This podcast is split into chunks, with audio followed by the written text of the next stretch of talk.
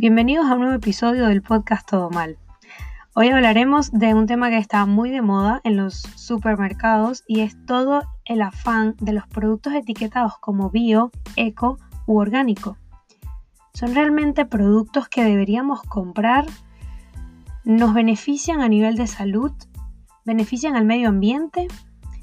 De esto y mucho más hablaremos hoy en este episodio. Acompáñenme.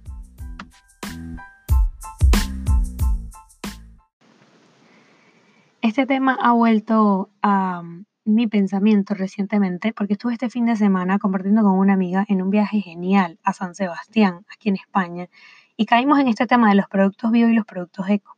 Ambas coincidimos en que nadie se crió más con productos bio y con productos eco que nuestros propios abuelos, que estaban em, acostumbrados a comer lo que les proveía la tierra, porque pues al final cultivaban mucho de lo que consumían. Y luego también coincidimos en que hay mucho, hay mucho fake, hay mucha falsedad ahorita con los productos que son denominados como bio o como eco o como orgánico, porque pues el marketing hace de esto o ha hecho de esto toda una industria y toda una moda y que al final no es 100% em, seguro que todo lo que está etiquetado como bio y como eco al final lo sea. Entonces, por eso es que quise incluir en este episodio, pues este tema, porque la verdad es que sí, que es una moda y que cada vez hay más y más productos en el supermercado tildados como bio y como eco. Yo particularmente he tenido la, gran fortuna de, que mi familia, eh, una parte de mi familia, pues tenga esta tradición de de comer lo que se siembra. Mi abuela hoy todavía tiene su propio huerto en casa y luego tiene otro un poquito mayor en el campo, eh, donde cultiva muchas de las cosas que, que come. Y yo misma he podido comprobar cómo de verdad estos alimentos es como que tuvieran un sabor distinto.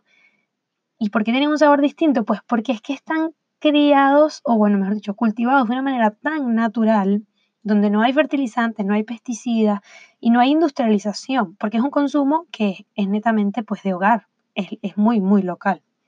Y sí que, sí que en el sabor he distinguido pues algunas diferencias eh, muy, muy em, entrañables. La realidad es que lo bio y lo eco eh, pues cada vez está más difundido en el supermercado, pero parece que en, en las grandes ciudades es como un lujo, porque resulta que son muchísimo más costosos que, uno tradicional. Y aquí es cuando yo me pregunto si esto no es un poco paradójico. Por un lado lo entiendo, porque em, pues a veces dentro del proceso se deben usar mayores recursos. Pero por otro lado me resulta paradójico porque es que vengo de ver cómo mi propia abuela ha cocinado en casa cosas que ha tomado directamente de su huerto. Y a ella no le cuesta demasiado producir esto. Entonces, bueno, es un tema que, que da para mucho del que ahorita se habla muchísimo y que también hay pues mucha falsedad y mucha mentira. Y por eso quise incluirlo en este episodio del podcast. Primero vamos a empezar un poco detallando cuál es esa diferencia entre lo que es eco, lo que es bio y lo que es orgánico. Bueno, según la Organización Mundial de la Salud, los alimentos bio o eco son aquellos producidos de forma tradicional y sostenible sin utilizar ningún tipo de químico ni modificación genética. Para que un producto sea calificado como ecológico eh, pues no debe haber en su fase de producción ningún elemento artificial. Y la calificación de bio responde más o menos pues a lo mismo. Por ejemplo, en el caso de la ganadería, eh, mencionan que mm, deben ser animales que no han sido criados con hormonas o que se crían al aire libre, como por ejemplo eh, las gallinas, que ahorita he visto mucho en el supermercado un aumento de estos empaques eh, de huevos que te colocan expresamente que las gallinas son gallinas felices y criadas al aire libre, como, como si aquello fuera, no sé, em, la, la, cuota de diferenciación. Que a ver, claro que sí, ahorita hay muchísima crianza de gallinas en jaula en unas condiciones pues horribles, pero es que realmente esto es algo que se ha hecho toda la vida. Es que si le preguntáramos a nuestros abuelos, no nos van a decir lo contrario. Entonces, bueno, si vamos a la diferencia específica entre una cosa y otra, lo eco está asociado a prácticas sostenibles y tradicionales de producción. Lo bio está asociado a eh, la selección natural de las especies, a asegurar los ciclos reproductivos naturales y eh, la salud de los suelos. Y los alimentos orgánicos se diferencian de lo ecológico y de lo bio porque en su origen no tienen por qué ser naturales.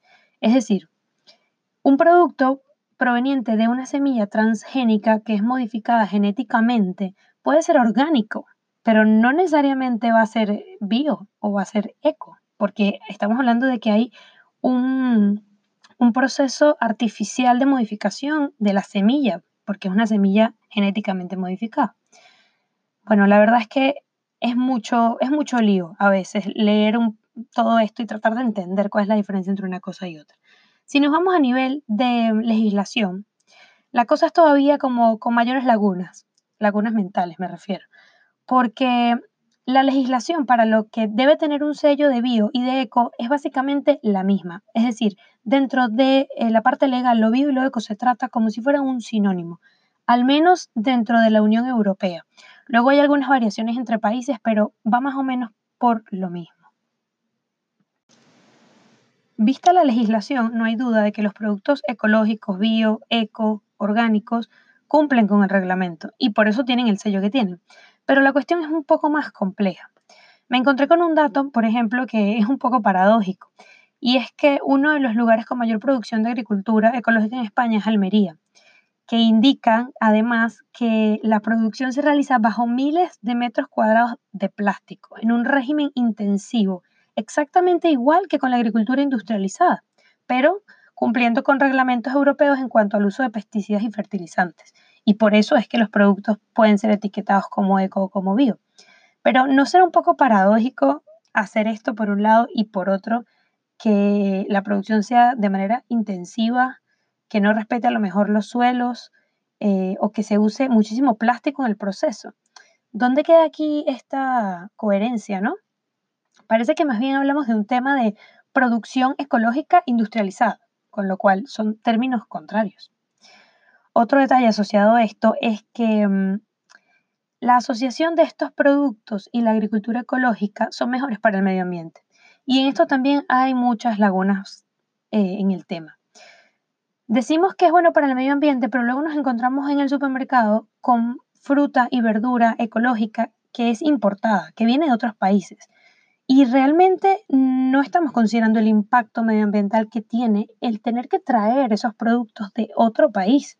Y esto es algo que lo ha investigado eh, la Universidad de Aberdeen en un estudio que encontró que, bueno, que sí, que la percepción que tiene el consumidor es de que eh, estos productos son mejores y por eso los compra, pero luego desconoce totalmente que ese proceso de importarlos, la verdad es que te dice que no son muy eh, amables con el medio ambiente. De esta manera, si vamos al supermercado, vamos a encontrar un paquete de arroz ecológico de Argentina compartiendo estantería con un azúcar de caña producido en Paraguay y con una pasta base de espelta que viene de Italia. Entonces aquí cabe preguntarse si el impacto de traer estos productos del otro lado del mundo no es más perjudicial para el medio ambiente que su producción tradicional en una ubicación pues mucho más local. Bueno, la percepción de, de los consumidores, según esta investigación es que realmente no, hay una noción del impacto de estos, del consumo de estos productos en términos medioambientales. Con lo cual, decir que consumir productos 100% eco y bio son realmente eh, mejores para el medio ambiente es una verdad un poco a medias, si se quiere.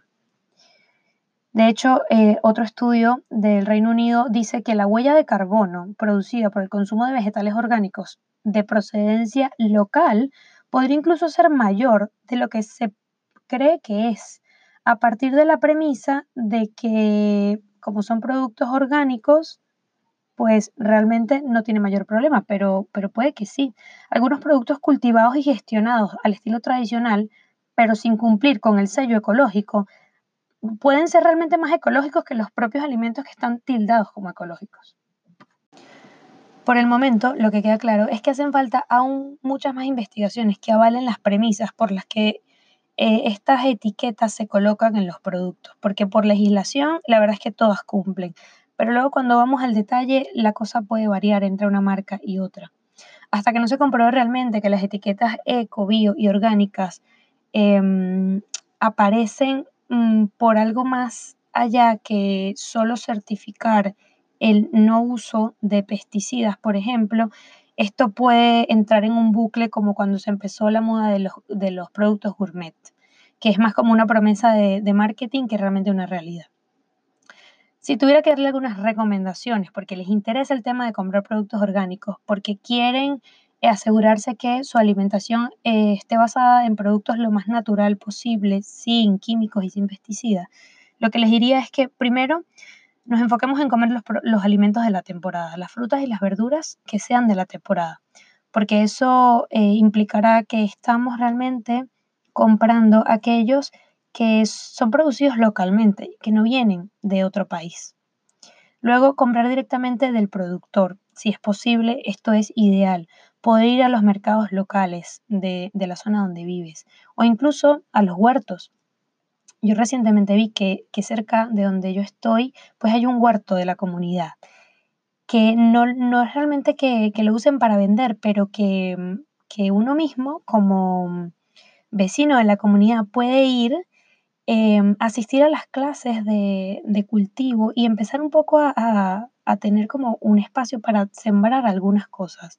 La verdad que esto me llama muchísimo la atención y les prometo que, voy a indagar más, que voy a ir y que voy a, tratar de vivir un poco la experiencia de esto para luego contárselas.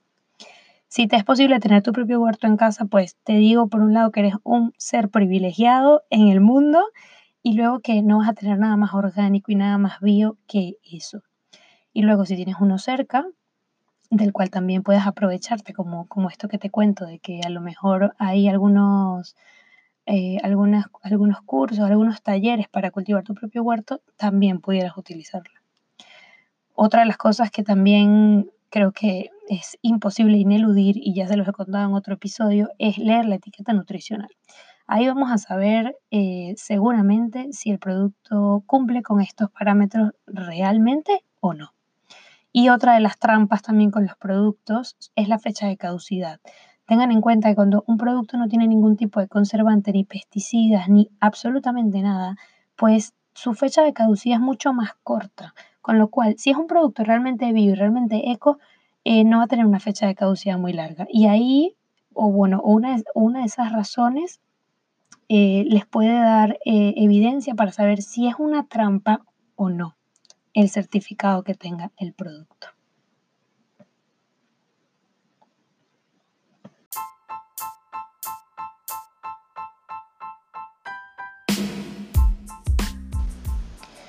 De momento lo dejamos hasta aquí. Es un tema muy interesante, eh, pero me interesa mucho también que me comenten por la cuenta de Instagram arroba todomal.podcast ¿Qué relación tienen ustedes con esta tendencia de lo bio y lo eco? Si son eh, productos que consumen habitualmente, si se sienten un poco frustrados o confundidos con la cantidad de información eh, extraña que hay sobre el tema o paradójica, y pues si les interesa un poco más eh, que conversemos de este asunto. Estoy totalmente disponible en la cuenta de Instagram arroba y por allí espero leer sus comentarios al respecto. Cuídense mucho y nos vemos pronto. Bye.